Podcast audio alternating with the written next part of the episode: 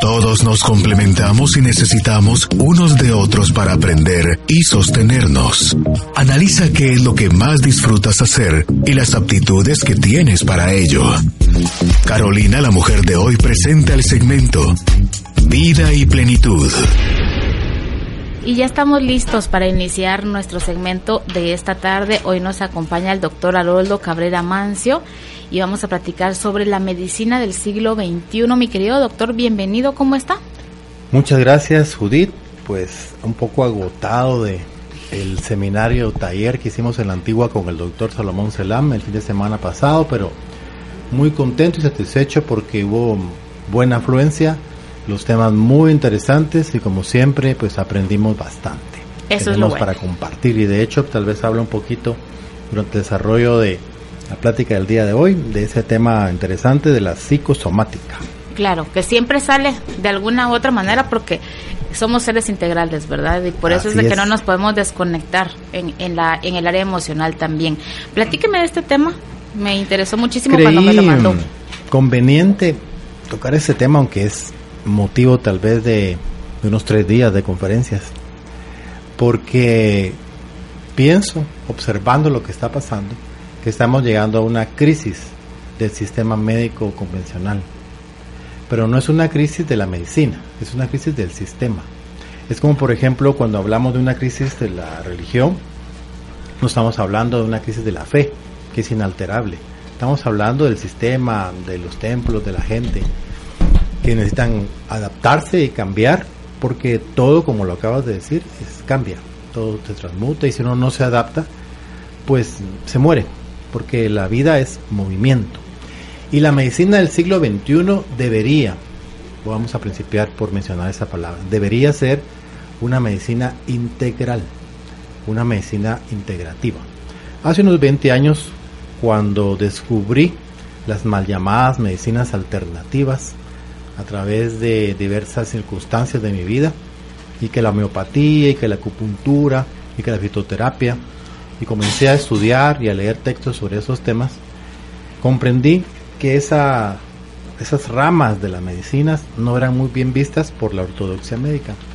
Y de hecho al principio pues eh, los comentarios irónicos de los colegas y um, pues mal visto en algunas situaciones que no consideraban adecuadas más por ignorancia que por conocimiento, porque cuando uno estudia, cuando uno investiga, cuando uno se da cuenta de que lo que le han enseñado en la universidad no lo es todo, que hay algo más, porque el hombre no es un conjunto de moléculas y de reacciones bioquímicas, sino es mucho más allá de eso, vamos a hablar de ese tema también, y que el- los conocimientos básicos de la universidad, pues claro, nos funcionan, nos ayudan, nos ordenan, nos estructuran, pero se quedan cortos muchas veces con casos difíciles que no encontramos diagnósticos adecuados y mucho menos terapéuticas.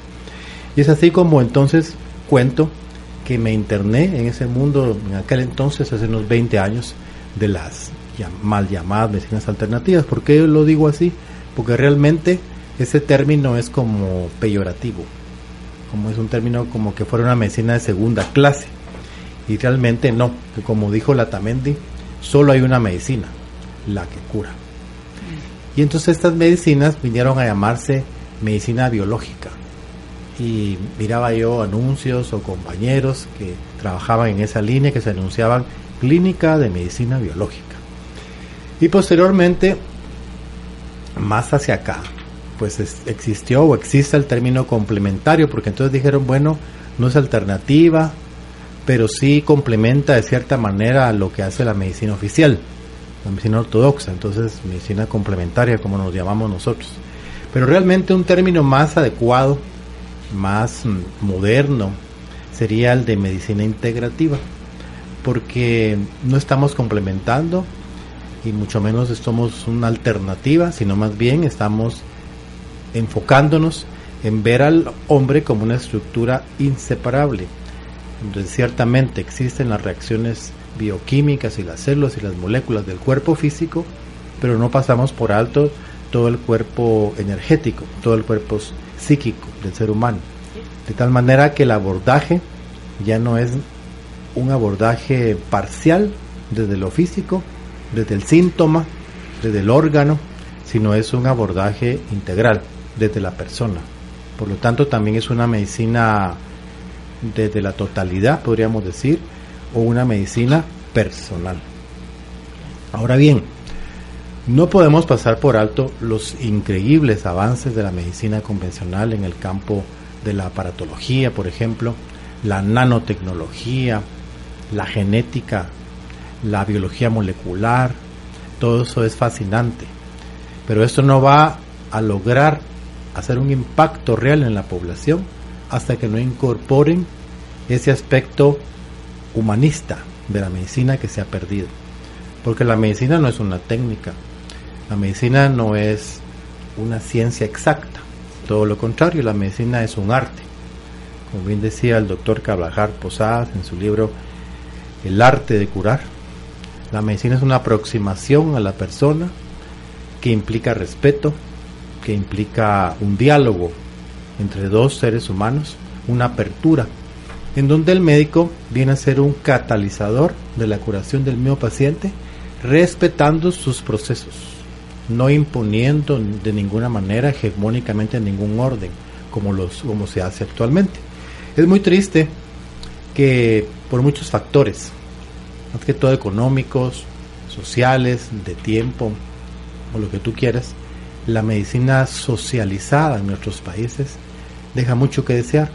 Yo he escuchado comentarios de las personas que llegan pues con una dolencia, con un problema y los especialistas los subespecialistas los ven como un número más que tienen que ver en dos horas, 60 personas.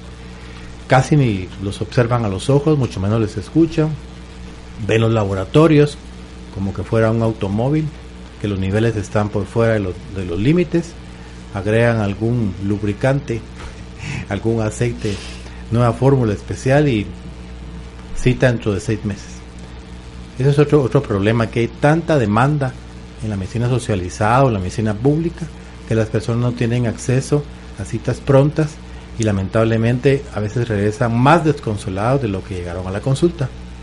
Y todo eso debería de cambiar si hubiera una verdadera vocación de parte de las autoridades, de las gentes que organizan, que administran, que estudian todo esto, porque todo esto se analiza, todos los movimientos sociales, existen gente, los sociólogos, por ejemplo, los economistas, que deberían de incluir esta visión de una medicina más humanista, una medicina que tome en cuenta más a la persona como un ser total y no como una parte que está enferma.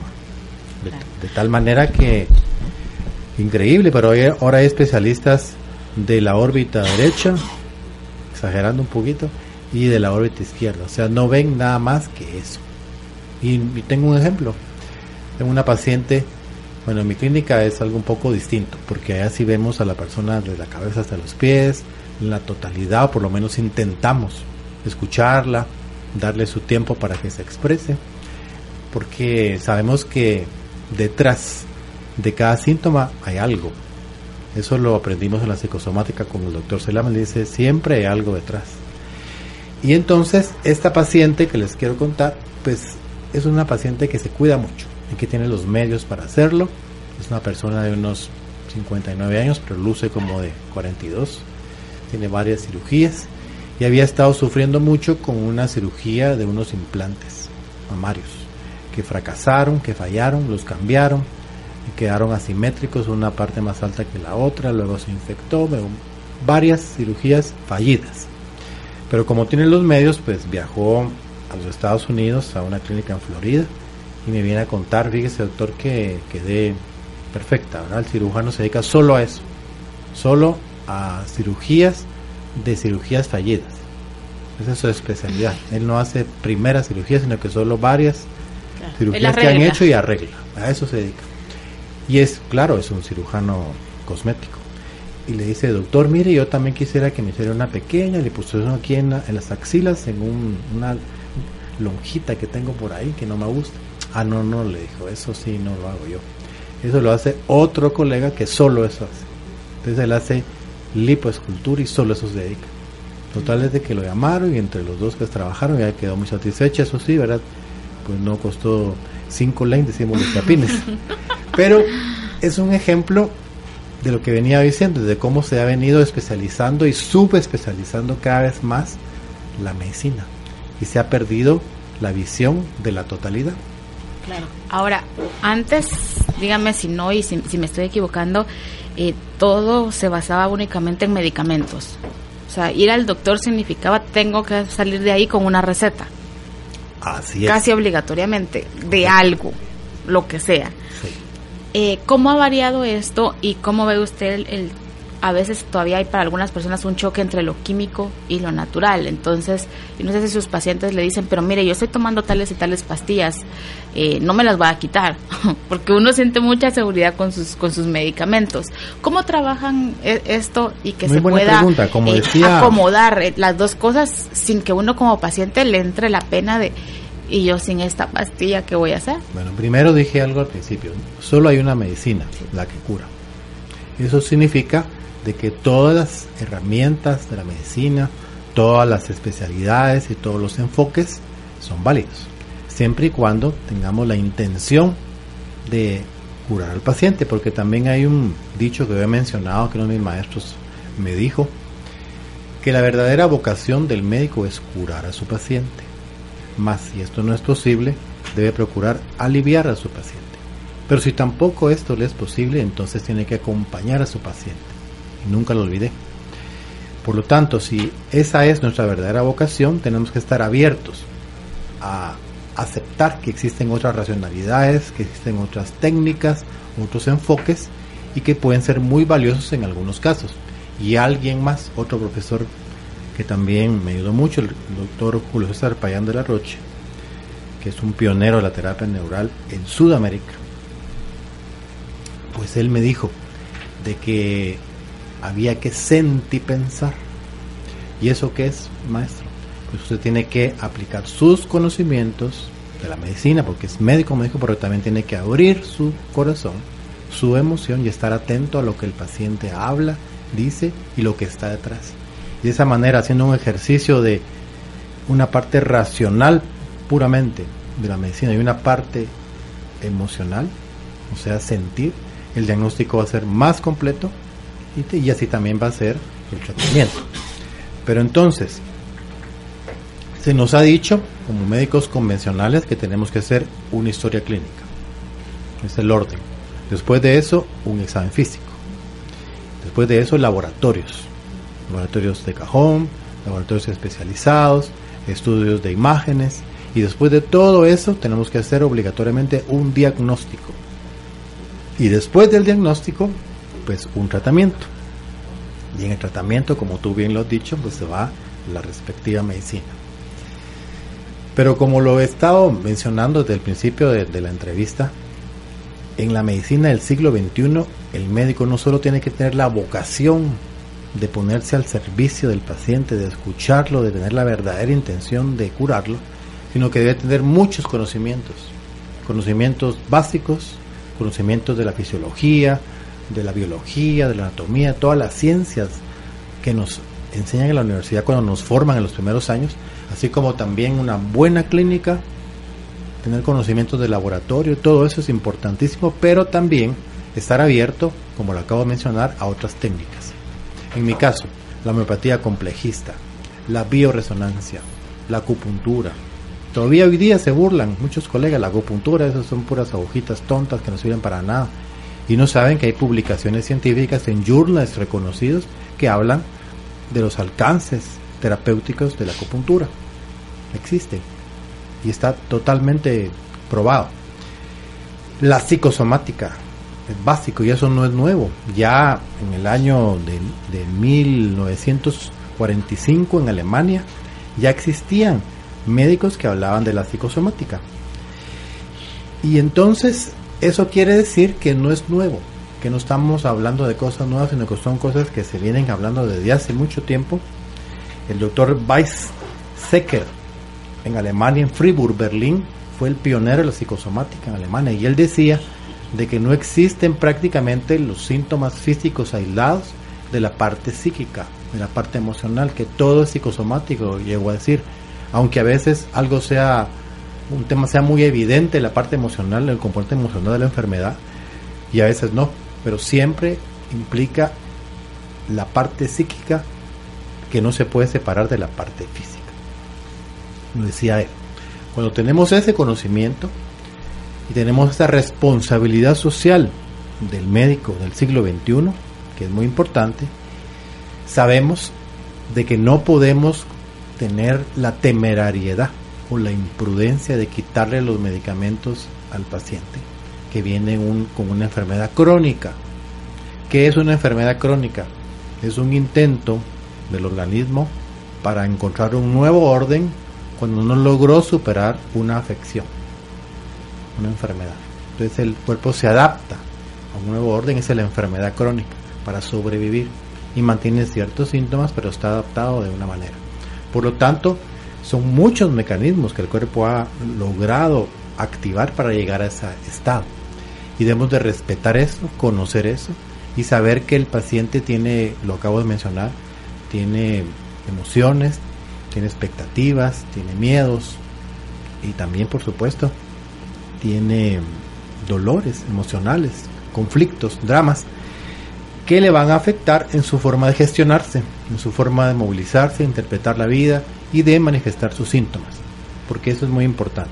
Cada persona en su individualidad pues tiene la, la manera de expresar sus síntomas. El médico debe saber esto.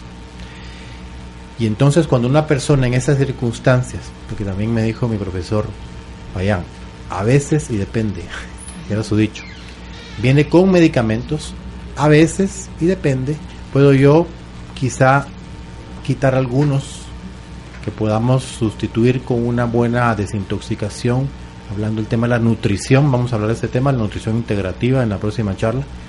Con solo nutrición podemos mejorar dramáticamente a un paciente.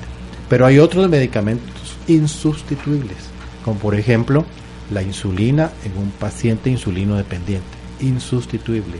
Podemos modificar tal vez las dosis de unidades diarias en el tiempo, pero no podemos decirle ya no use la insulina, ahora va a usar esta hierbita que le va a bajar el, azúcar. Imposible, es una irresponsabilidad. Eso no debe hacerse. Pacientes que, que tienen hipertensión también Ahora ya no tome la pastilla para la presión porque ahora con terapia neural se le va a quitar. Falso. Es irresponsable. Eso no debería hacerse. Y eso es parte de la responsabilidad que como médico tenemos cuando manejamos una medicina integrativa. Tenemos que tener la capacidad de reconocer nuestros límites y saber, por ejemplo, que un paciente que llega fónico a la clínica, que le hicimos un buen diagnóstico, que el paciente no mejora, pues debe pasar a un segundo nivel a un diagnóstico especializado. ¿Con quién? Con el otorrino laringólogo.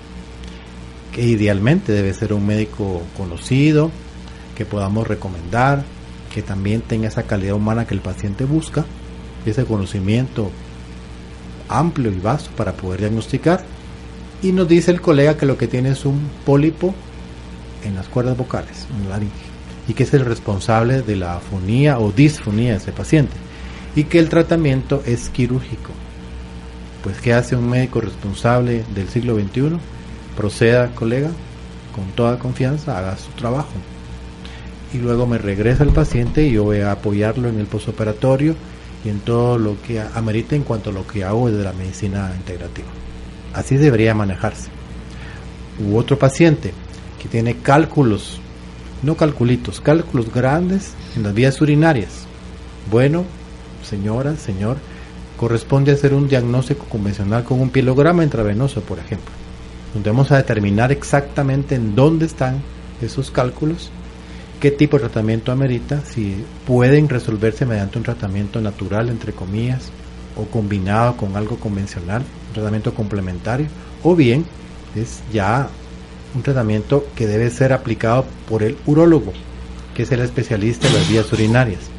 Y mediante esa responsabilidad social, esa conciencia, el médico integrativo del siglo XXI hace su diagnóstico y si considera que los cálculos están situados en un, en un plano inalcanzable para un tratamiento convencional o un tratamiento alternativo o naturista, deriva al paciente con un su colega capaz, honesto, con calidad humana, que va a aplicar sus conocimientos técnicos especializados para extraer ese cálculo.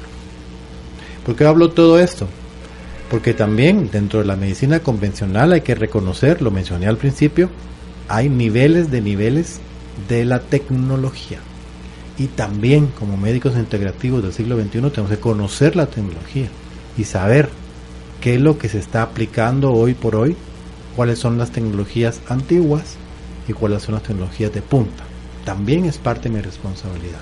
Entonces el paciente me dice, doctor, tengo un cálculo en las vías urinarias, en el tercio superior del uréter, que me está provocando un, eh, una hidronefrosis, o sea, un crecimiento del riñón por acumulación de la orina, debido a que hay una obstrucción, entonces el cálculo obstruye la vía urinaria y necesito operarme. ¿Qué me aconseja, doctor? Bueno, va a ir con tal especialista al centro de urología donde le van a aplicar la tecnología más avanzada para su cálculo. ¿Y cuál es esta tecnología, doctor? Pues es el láser de Holmium, que se aplica por medio de un ureteroscopio flexible. ¿Y eso qué es? Pues el médico se va a introducir con una cámara muy fina, con una cámara con una fibra flexible en su uretra y por todas las vías urinarias pasando por los meatos y por la vejiga por todo el uréter va a alcanzar hasta ver directamente en una pantalla de televisión el cálculo. Y una vez lo tenga a ojos vista, lo va a tratar con pulsos de un láser de última generación que va a pulverizar el cálculo. Es que fíjese que me dijeron que la, que la litotripsia extracorpórea es una alternativa. Bueno, lo fue, mi querido paciente. Es una tecnología antigua que podría utilizarse pero que no tiene ni comparación con lo que le acabo de escribir. Es un ejemplo que le estoy dando, ¿verdad? Entonces también tenemos que reconocer esos alcances de la medicina moderna. Es parte de la medicina del siglo XXI.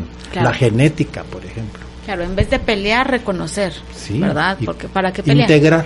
Exacto. Nuestra propuesta es integradora. Es un diálogo. Y ahorita que usted mencionaba esta parte de de entender al paciente, platicar con el paciente. Aprovecho para decirles que nos trajo un contenido muy interesante el doctor esta tarde. Pueden solicitarlo a través del WhatsApp 5511 9890 con la palabra contenido y son las siete condiciones de la salud y de la felicidad del budismo zen que me dijo que lo iba a tocar en, en alguno de los puntitos. No, lo que pasa es de que parte de la bibliografía que revisamos, bueno, ya conocía el libro que se llama Una medicina para el siglo XXI del año 1996 por el doctor Francisco Albertos Constans. Es un médico español, fue un médico español, falleció hace un par de años. Un médico de la medicina integrativa fabuloso, un internista muy culto, muy conocedor, escribió mínimo cuatro libros. Ese es uno de mis favoritos y de ese libro extraje ese documento que comparto ahora con el público que nos escucha muy interesante, muy práctico, muy bonito para que lo puedan descargar. Claro, y para que también nos demos cuenta de que tenemos que estar como en armonía en todos nuestros ámbitos, ¿verdad? Eh, quizás pensamos, no, pero yo estoy bien, mis exámenes salen bien, mis laboratorios salen bien, pero si hay, una, hay un área de nuestra vida que no se encuentra en armonía o en equilibrio, es, es complejo que lleguemos a la salud. O sea, siempre se va a notar en otra área, aunque digamos, no, pero mire, eh, de la presión estoy bien. No, el azúcar la tengo bien, pero entonces se va para otro lado. Claro. O sea, cuando hay una desarmonía, se tiene que manifestar de una o de otra manera. Esa palabra es muy bonita, pero te voy a decir la, palabra más adecuada. Incoherencia. Incoherencia. Que vamos a hablar que el cuerpo humano, pues es un sistema en donde coexiste una información, y coexiste la materia, y también la energía. Y entonces eso es desde el punto de vista eléctrico. Existe un libro muy bonito de Robert Becker que se llama El cuerpo eléctrico. Y de ahí sacamos esos conceptos. Y ahí él demuestra con muchos experimentos, incluso con, con animales, cómo existe una conducción eléctrica en el perineuro, o sea, la membrana que recubre los nervios, que no le ponemos mayor atención pero que está determinando información que transcurre en todo el sistema, en toda su dimensión, y que está determinando que el paciente o el individuo esté vivo o muerto, porque cuando esa conducción, cuando esa energía eléctrica deja de conducirse adecuadamente, se bloquea, se paraliza, pues el, individuo muere. Y es en ese momento cuando se desconecta finalmente su cuerpo físico de su cuerpo energético o, o psicoenergético, podríamos decir. Pero bien, en esa concepción de que el cuerpo no es una suma de moléculas, donde hay reacciones bioquímicas, y donde existe solamente el concepto de la física de Newton, ¿se recuerda de Newton cuando hablaba de que la manzana caía, hablaba de la ley de la gravedad? Sino que ahora estamos hablando de la física cuántica, y existe un artículo publicado en donde se puede demostrar mediante experimentos del, del método científico que el cuerpo funciona mediante mediante los lineamientos de la física cuántica.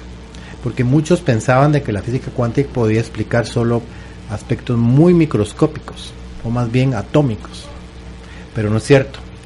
El cuerpo humano funciona con principios de la física cuántica, y eso es muy importante saberlo, porque el cuerpo de ninguna manera es un mecanismo de relojería, sino que es un sistema y mediante el conocimiento de la sistematización del cuerpo humano no podemos hablar de que el paciente está enfermo del hígado nada más, imposible. Tenemos que admitir que es una totalidad, que el hígado está expresando una sintomatología, pero que el paciente está enfermo todo él. Entonces siempre la enfermedad abarca la totalidad de la persona. Y cuando tenemos ese conocimiento podemos ayudar de una mejor manera a las personas, con ese abordaje integral. Porque como tú bien dices, las personas muchas veces que no tienen esta apertura, tal vez por desconocimiento o porque tal vez nunca han tenido la oportunidad de tener un tipo de consulta integrativa, están acostumbrados a que consultan al, al médico por un síntoma. Doctor, me duele la cabeza. Ah, muy bien señora, entonces tome cabezolina extra fuerte, nueva fórmula y cómo se le va a quitar. Y así son las consultas, de 5 minutos, de 10 minutos. Pero cuando el paciente viene a una consulta integrativa con nosotros, por ejemplo, y me dice, doctor, me duele la cabeza. Ok, ¿cuándo comenzó el dolor de cabeza? Pues comenzó hace tres meses. ¿Y qué pasó en los seis meses previos al, dolor, al inicio del dolor de cabeza? ¿A qué se refiere, doctor? ¿Cómo, está, ¿Cómo estuvo sus relaciones interpersonales? ¿Cómo está el estrés en el trabajo? ¿De qué trabaja usted, señor? Pues trabajo en una oficina y tiene un jefe, sí. ¿Y cómo se va con su jefe?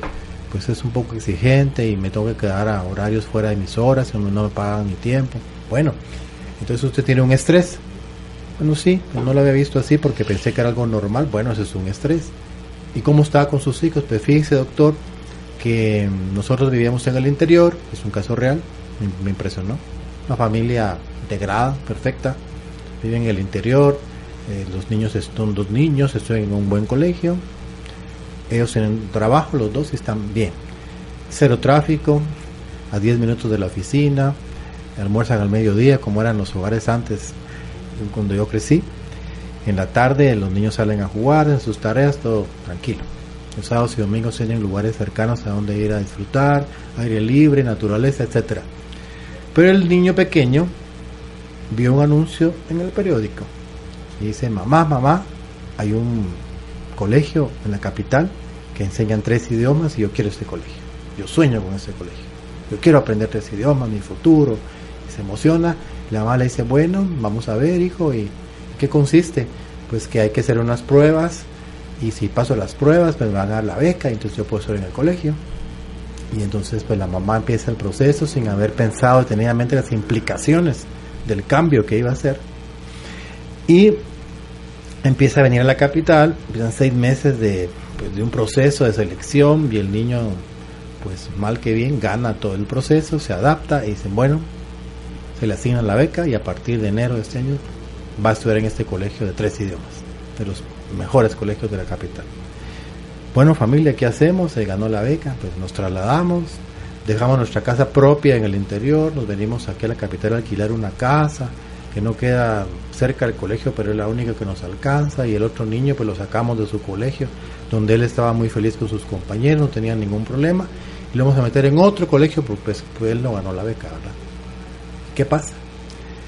Que el esposo tiene que quedarse trabajando allá, porque ese es su trabajo, la esposa viene aquí a conseguir su trabajo, pero con, se meten en la triste realidad de la ciudad capital, con una hora y media o dos de tráfico de ida y dos de regreso, y con la separación con el esposo y con el niño en un nuevo colegio y con el otro que no estaba contento, y que empieza un estrés, un sobreestrés, que viene a desencadenar Pero para que no. una enfermedad, una neuralgia del trigémino. Pero todo eso estaba detrás de la neuralgia del trigémino.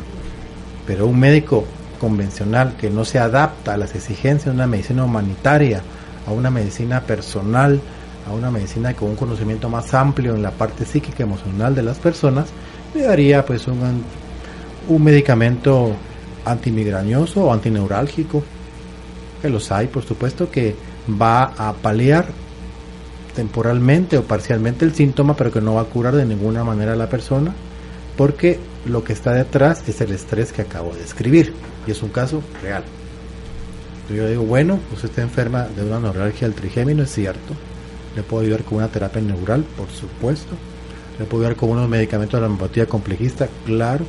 Pero si usted no hace los cambios respectivos que devuelvan esa estabilidad a la familia, porque ustedes vieron el bien individual y sacrificaron el bien común, cuando debe ser todo lo contrario, primero es el bien común y después el bien individual. ¿Y qué hicieron? No, no lo sé, pues yo le dije, Ahora que y ahora qué hago? Bueno, pues hay opciones, platiquen. Podría ser que el chico se quede acá en la capital con alguna familiar de lunes a viernes, ustedes regresen a donde estaban, hacer su vida y él regresa los fines de semana o no sé, algo tienen que hacer, pero si no hacen esos cambios que tiene que hacer, va a seguir enferma y lo que es más, se puede enfermar de otras cosas. Porque el estrés es muy real, eso es otra cosa. Los colegas hablan del estrés, que, ah, es estrés no, el estrés es el estrés. No es. No es, cualquier cosa. No es ese estrés, es el estrés. Es diferente, como uno eh, dice las cosas, ¿no? Pues el estrés es otra historia que está escrita desde el año 1945, lo que es el, estrés, y describe cómo los cambios a que el individuo está sujeto, cambios externos, cambios internos, porque también tiene mucho que ver la forma de ver la vida, la forma de interpretar la, la realidad, la forma de sentir, esos son cambios internos, va a desencadenar una cascada de procesos en todo el sistema de la fisiología de la persona. Y van a haber aspectos de, la esfera de la neurología, como en este caso, del sistema digestivo, gastritis, colon irritable, el famoso reflujo que está muy de moda también, problemas auditivos, problemas musculares, problemas articulares, toda esa cascada del estrés perfectamente descrita desde los tiempos de su descubridor, el doctor Hans Selye, que es un investigador austro-húngaro, que después se nacionalizó canadiense. Desde el 1949 está la teoría de sistemas del estrés. No se aplica. Decimos, ah, es estrés. Ay, vaya con un psicólogo. Es real. El estrés produce cambios fisiológicos. Y cuando un cambio fisiológico se hace permanente, produce cambios estructurales. Cuando hablamos de cambios estructurales estamos hablando de una patología demostrable con la medicina oficial. Todo eso hay que saberlo desde el punto de vista del médico integrativo, que es responsable y que sabe que se enfrenta al siglo XXI, un siglo de cambios, y que tenemos que volver, tenemos que luchar por volver a una medicina humanista, una medicina integradora, que reconozca a la persona como un todo. En algo que coinciden la, la gran mayoría, y yo lo veo un poquito más ahora, doctor, y sé que vamos a ahondar más en el tema la, el próximo mes, es en la alimentación. Fundamental. Y creo que e, quizás ha sido la, la puerta para que nos dejemos de pelear, porque en esto sí creo que coinciden todos sea eh, una tendencia o la otra en la importancia de la alimentación? Bueno, te lo voy a decir así. Sí coinciden todos, pero no con el mismo grado de comprensión. Claro. Porque hay médicos que dicen sí, que la comida chatarra, que sí, pero no, no, eso no es mayor cosa. Con un mejoral, bueno, ya dije una marca, con un medicamento de licencia para continuar es suficiente. Con un medicamento de inhibidor de bomba es suficiente ah, que tiene gases, bueno, tome antiflatulentos. Pero en ningún momento tienen ese grado de comprensión que los lleve a un compromiso de poder educar al paciente, porque parte de la responsabilidad social del médico del siglo XXI es educar a su paciente, es guiarlo, es animarlo para que haga los cambios respectivos. Quiero hablar algo aquí que se me quedó en el tintero el estrés. Interesantísimo. Hablé alguna vez del estrés, pero aquí es algo muy puntual. Todo cambio, ya sea positivo o negativo, va a producir un estrés. ¿A qué me refiero? Un embarazo no deseado, claro, es un estrés, pero un embarazo deseado también. Entonces cualquier cambio, por más mínimo que sea, va a producir la cascada del estrés. Y el médico del siglo XXI lo tiene que saber, por eso hay que darle chance al paciente, la oportunidad para que se exprese y para que cuente. Porque puede ser algo muy pequeño, entre comillas, que él está disminuyendo, que no está dando la importancia de vida que fue el desencadenante de su problema. Paciente de 42 años, consulta por un nódulo mamario de súbito crecimiento. ¿Y cuándo comenzó? Pues yo me acabo de dar cuenta, doctor, y que, bueno, ¿y qué ha, qué ha pasado con tu vida? Hace mucho tiempo que no te veo. Pues bueno, doctor, hace tres años me separé. ¿Y cuándo se separaste? ¿En qué mes? Pues en el mes de octubre. ¿Y cuándo empezó el nódulo? Pues ahorita en octubre. Bueno, ¿y qué más pasó? Bueno, sí, tuve otra pareja, pero no me va muy bien con esta persona y, sí la llegué a querer mucho y realmente no he logrado salir de, de esa segunda separación. ¿Y cuándo fue? Pues en enero. Bueno, hay dos separaciones. Una separación en enero y una separación que está en la memoria, que se llama síndrome de aniversario desde el punto de vista de la psicosomática en octubre, que son los dos eventos que están detrás del nódulo. Claro, hay que operarla, hay que hacer su mamografía, sus ultrasonidos, sus marcadores tumorales, hay que hacer todo el diagnóstico convencional y llegar a la, biopsia con técnicas de, quirúrgicas depuradas. No hay que dejar una gran cicatriz visible, por supuesto que no, una cicatriz mínima, con una buena intención, con una buena técnica limpia para que el paciente también saca conforme el procedimiento y con una preparación de tipo emocional también, porque todo, todo procedimiento quirúrgico pues implica un temor a lo desconocido, toda cirugía y, y el médico integrativo del siglo XXI lo tiene que saber, lo tiene que reconocer, tiene que darle el tiempo al paciente para explicarle. Hay colegas que nos toman el tiempo para explicar en qué consiste el procedimiento, doctor, voy a tener complicaciones, mire señora, el procedimiento es así, así, así, doctor, ¿y cómo es la, la cicatriz? Pues es así, con un dibujo, consiste en el tiempo operatorio de tal y tal, la anestesia que se va a utilizar es esta, los posibles efectos secundarios son estos, pero no se preocupe, si hay algunos efectos podemos aplicar esto, esto y esto, la estancia es de un día, la recuperación de tres semanas y todo eso hay que explicárselo en detalle con, con una medicina humanista, dije yo, poniéndose en los zapatos del otro. Ah, y esto es muy importante, si no trabajamos esos duelos, porque el seminario de eso le quería preguntar, fue los lo tenía apuntado, que nos contara un poco, ya que mencionó este ejemplo. Ve muchas enfermedades relacionadas con los duelos, aunque Todo, nosotros lo desconocemos, todas, por supuesto. Todas. todas. Sí, okay. porque ahora pues aprendimos de que un duelo no necesariamente es un duelo solamente real. O sea, también, un duelo por muerte específicamente, sí, que es a lo que sí, más nos referimos. Pero también hay duelos simbólicos. Y entonces la separación, para seguir en este caso, de esta paciente que acabo de, de, ver es un duelo simbólico. Claro, el esposo existe y está, y pues una vez al mes llega a ver a sus hijos y que les da alguna, alguna ayuda económica. Pero es un duelo simbólico porque esa separación sí fue muy real y, muy dramática para la paciente y dejó pues una huella en su sistema emocional y una memoria que cada octubre inconscientemente reaparece. Porque no es un duelo que se haya resuelto. Entonces resulta que el duelo en general tiene nueve etapas que hay que estudiar. Empieza, principia con la etapa de la negación, después la etapa de la tristeza, después la etapa del regateo y así todas las nueve etapas hasta la integración del paciente a su vida normal. Pero la mayoría de personas se quedan bloqueadas en una de las etapas.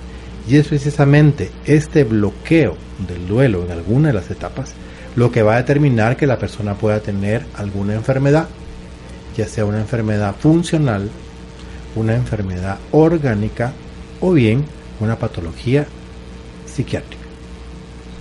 cualquier manifestación, porque el duelo no se ha procesado, no se ha trabajado, no se ha resuelto. Un duelo, para que sea normal, entre comillas, debe llevar un lapso de por lo menos dos años y medio, para que pase por todas las etapas. Se puede hacer antes en algunos casos, pero son dos años y medio básicos. Si el paciente, la persona, después de dos años y medio, persiste bloqueado en el duelo, en la tristeza, por ejemplo, y cada vez que ve a un padre con su niño, porque se muere su padre, le da un nudo en la garganta y llora, es un duelo bloqueado, una tristeza. O es una persona que no quiere salir, que lo invitan a una reunión y siempre dice que no porque está en una depresión, bloqueada en algún momento del duelo, en la explicación, por ejemplo. Es que yo no puedo creer por qué mi papá se fue en ese momento, a esa hora, y se atravesó esa calle y no tenía que estar ahí, veo tenía que haberlo pasado recogiendo, ¿por qué? Y no logra explicarse. Yo solo quiero saber por qué le pasó esto a mi padre, por ejemplo. Es un duelo bloqueado en la explicación. Y todo eso tiene un tratamiento. Ah, bueno, pero mencioné que también es igual con los duelos simbólicos. ¿Y a usted, señor, cuándo principió con los problemas? Pues fíjese, doctor, que fue cuando me jubilaron voluntariamente. ¿Y cuándo fue eso? Pues cuando vendieron Guatel, que quedaba aquí en la séptima avenida en la zona 1 y trabajaba yo y cuando yo sentí pues se acabó mi trabajo a los 45 años, imagínense, y desde entonces pues yo me sentí mal y no y cambió mi vida totalmente y fui desarrollando pues esta patología de riñones que es la que me trae aquí con usted el día de hoy. Bueno, entonces él tiene un duelo bloqueado porque ese cese de su trabajo, esa jubilación force y voluntaria, como él la dijo, es un duelo que nunca resolvió, es un duelo. O mire, cuando mi, la señora, cuando mi hijo se fue a Alemania, yo estoy contenta porque se fue una beca. Y bueno, y aparentemente iba a regresar a los cuatro años, pero ella se casó y ahí encontró un trabajo y ahora se ha subido. Y tengo, desde entonces no lo he visto, es un duelo. Platican y está el Skype y que le escribe cuando se recuerda, pero es un duelo tiene todas las características de un duelo bloqueado y hay que trabajarlo.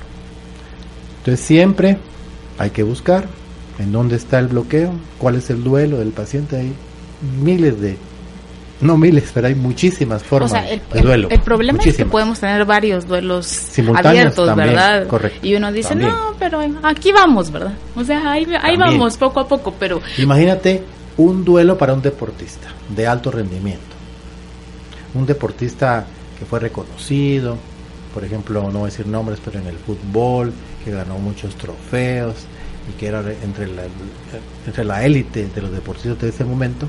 Y pues como ese deporte es de mucha exigencia y requiere de mucho esfuerzo físico, y este deportista envejeció y le cedió su lugar a, pues, a los jóvenes, es un duelo, es un duelo porque era su vida, era su pasión, el deporte, el fútbol y cuando tiene que pasar a, pues, a un estado de jubilación, él tiene un duelo y si no lo procesó adecuadamente está bloqueado y le puede producir alguna patología, la rodilla por ejemplo, alguna desvalorización deportiva en la rodilla y puede tener artrosis de la rodilla por un duelo.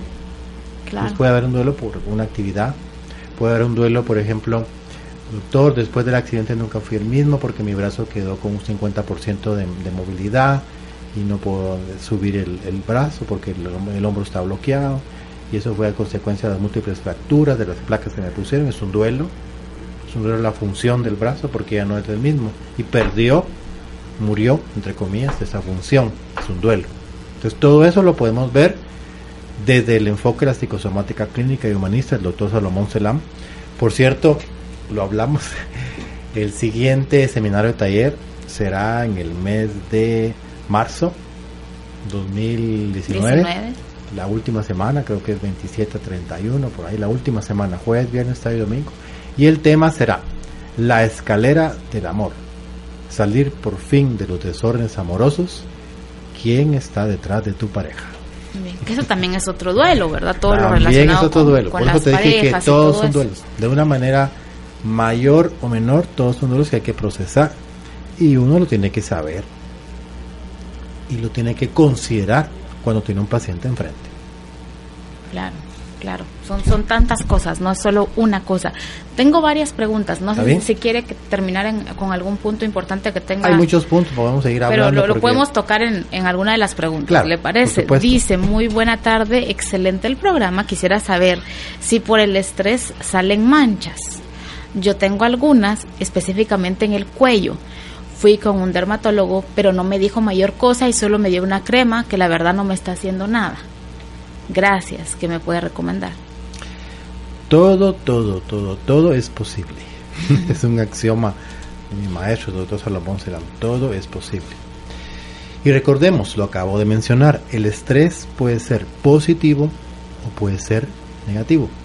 Claro, hay escalas.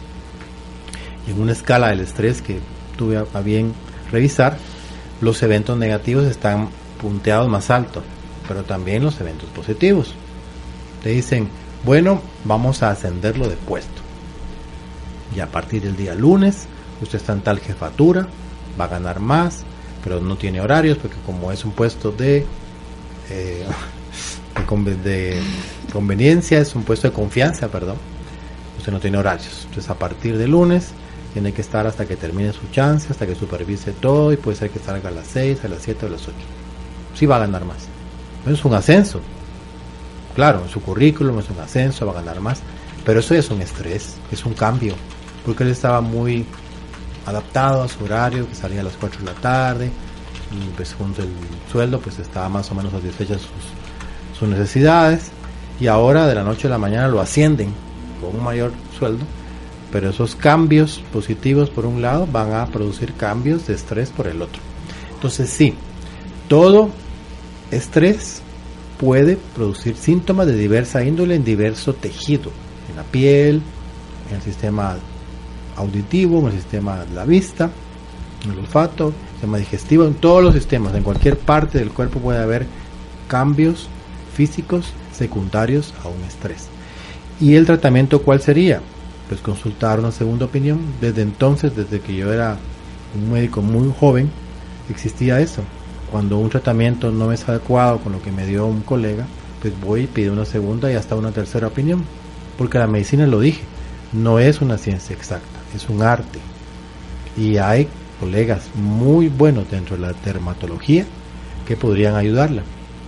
Y si no fuese posible, entonces pues, tendría que buscar pues alguna, alguna consulta integrativa como la que nosotros hacemos para buscar si realmente hay algo detrás de esa mancha.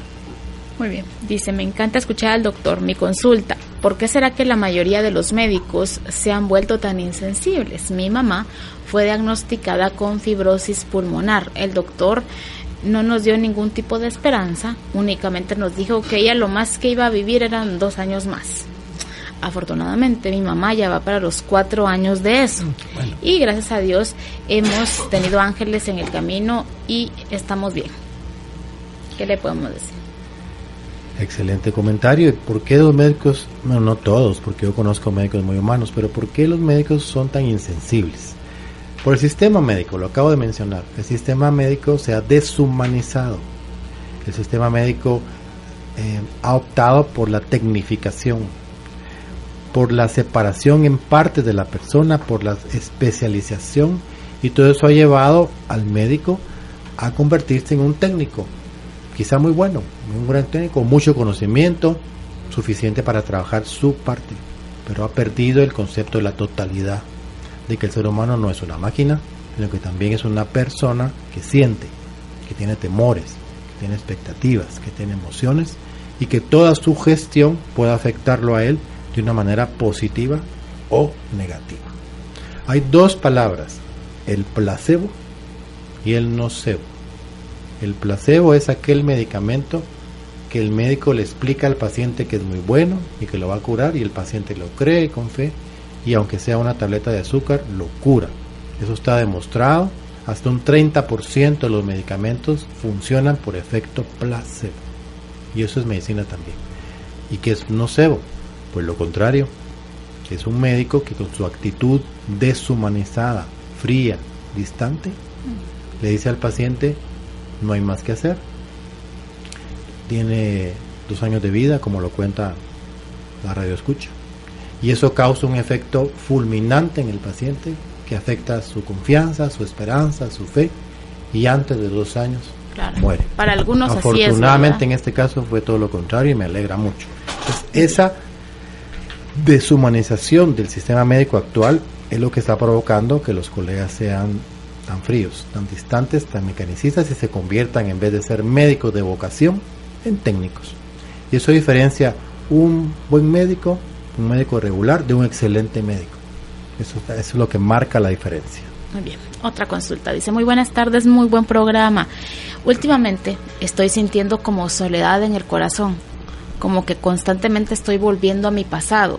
Y esto siempre lo he tenido, desde que era niña por temporadas me he sentido así, pero ahora tengo como un mes de sentirlo todos los días, ya no es tan ocasional.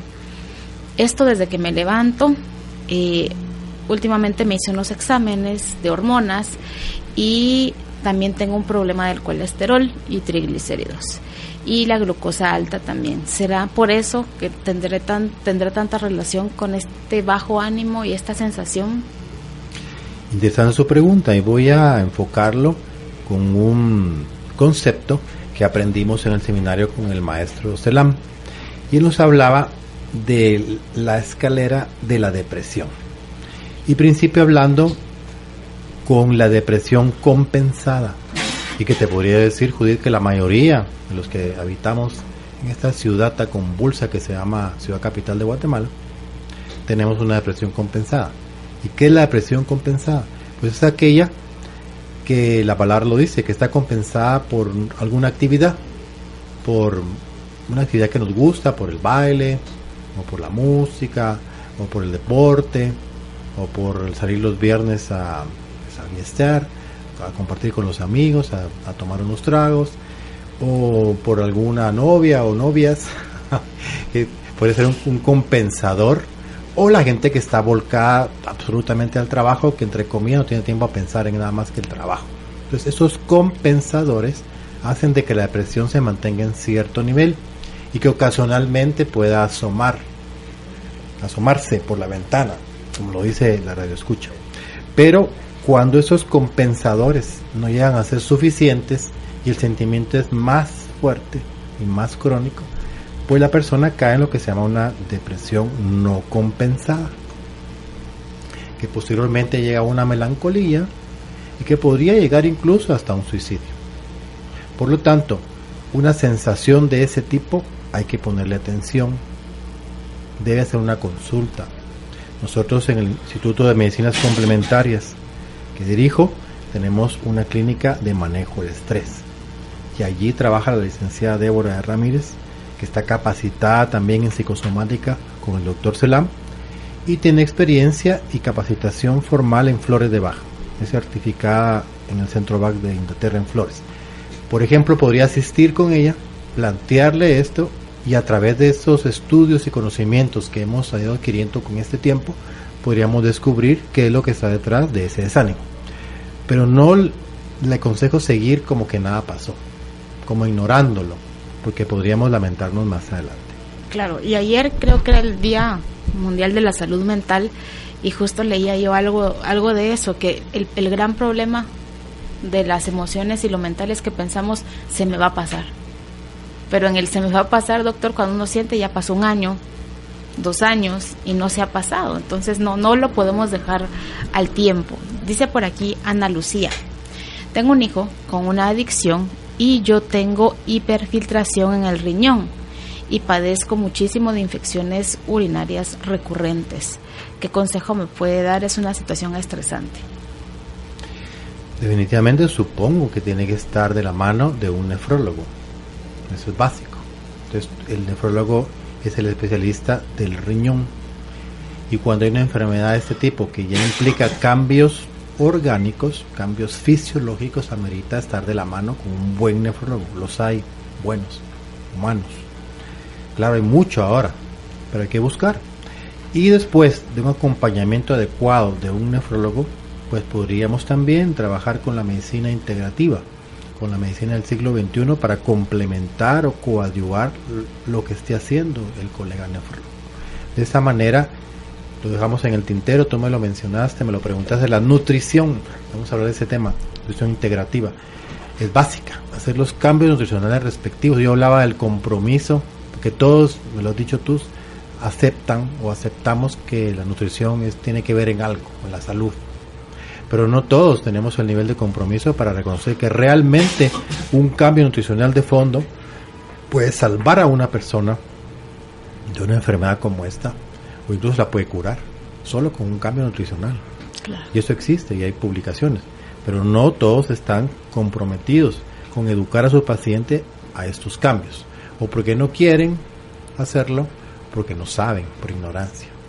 Pero yo te sé decir, para muestra un botón muy pequeño, voy a aprovechar para hacer un, una compartencia, decía un amigo mío, el doctor René Peña, que en paz descanse, venezolano, un gran médico con mucho sentido humanista y social. Eh, la nutrición de hoy día, nutrición integrativa, implica hacer cambios básicos. Y voy a hablar solamente de los tres demonios blancos de la industria alimenticia. Algunos dicen cuatro, pero voy a hablar de los tres. Uno, los azúcares refinados, azúcares blancos y algunos morenos que no son más que blancos teñidos. El exceso de azúcares de la alimentación del mundo moderno, el exceso de carbohidratos refinados, eso es muy dañino para nuestra fisiología. No voy a explicar en detalle porque para eso vamos a extender otro día, ese es el número uno. Número dos, las harinas refinadas. Todo lo que son harinas de la bollería, tanto dulce como salada, todo el exceso del consumo de harinas también es dañino para nuestra fisiología. Estoy hablando de consumo sostenido por meses, por años de consumo exagerado. Y número tres, el exceso del consumo de lácteos, de lácteos industrializados, porque no me dejarán mentir. Hoy día pues ya no tenemos la oportunidad de beber al pie de la vaca como, como antaño, que era muy diferente. Hoy los lácteos están industrializados en gran escala y esa industrialización desvitaliza la proteína, transforma la proteína, la leche que es la caseína, como aditamentos químicos como hormonas, como antibióticos, como estabilizantes, como procesos de OHT de altísimas temperaturas que van a causar indefectiblemente trastornos del sistema inmunológico de las personas. Entonces, solo evitando esas tres cosas, los demonios blancos de la industria alimenticia, podemos mejorar un montón. Y personas que tienen enfermedades crónicas degenerativas podrían comenzar con evitar estos tres alimentos que he mencionado. Muy bien. Una última pregunta antes de despedirnos relacionada con el duelo. Muy buenas tardes. ¿Cómo puede ayudar a mi hija de 20 años a trabajar el duelo de la separación que tuvimos con su papá? Nos divorciamos cuando descubrí que había abusado de mi sobrina, con quien mi hija se mantiene muy cercana. Han sido ellas como hermanas, pero al divorciarnos del, papá se desligó por completo y empezó a ignorarla. Ahora mi hija tiene la idea que no tiene papá y no quiere usar el apellido del papá, pero siento que le está afectando también en sus relaciones interpersonales y ella vive como a la defensiva. Gracias y feliz tarde. Quiero, antes de comentar el caso, terminar mencionando o resumiendo lo que dijimos a lo largo de toda la entrevista, que el ser humano no es una suma de reacciones bioquímicas y de moléculas y de células. En el ser humano coexiste lo físico, lo bioquímico, lo molecular, pero también lo psíquico y lo espiritual. Y que eso es muy importante para diagnosticar adecuadamente a las personas y para tratar adecuadamente a las personas de una manera integral. Lo mejor que le puedo recomendar es que asista con nosotros a la clínica de estrés con la licenciada Débora Ramírez para que la lleve de la mano. Máxime que es una muchacha joven, quizá adolescente, que efectivamente tiene un duelo bloqueado con su padre, que la figura paterna es fundamental y no podemos dar un simple consejo en la radio. Eso amerita un proceso de tratamiento del duelo, un adecuado diagnóstico y un, un buen sistema de tratamiento, que los hay muchos desde algo muy sencillo hasta algo más complejo, que es muy efectivo. Entonces mi recomendación es que haga una consulta directamente a la clínica de estrés en el Instituto de Medicinas Complementarias. Muy bien, ya nos tenemos que despedir. Doctor, yo le agradezco muchísimo que nos haya acompañado este viernes para cerrar la semana aprendiendo tanto de, de la salud integral. Gracias a ti, Judy. Muchísimas gracias y para quienes quieran ponerse en contacto con el doctor lo pueden hacer a través de sus redes sociales, los encuentran como IMC Cabrera Mancio, también el teléfono de la clínica 2259 3232 y el WhatsApp 5515 4447, ¿sí? 5515 4447 para que se puedan poner en contacto con el doctor Haroldo Cabrera Mancio. Sé fiel a ti mismo, a tus sueños e ideales y alcanzarás la trascendencia. Carolina la mujer de hoy presentó el segmento Vida y Plenitud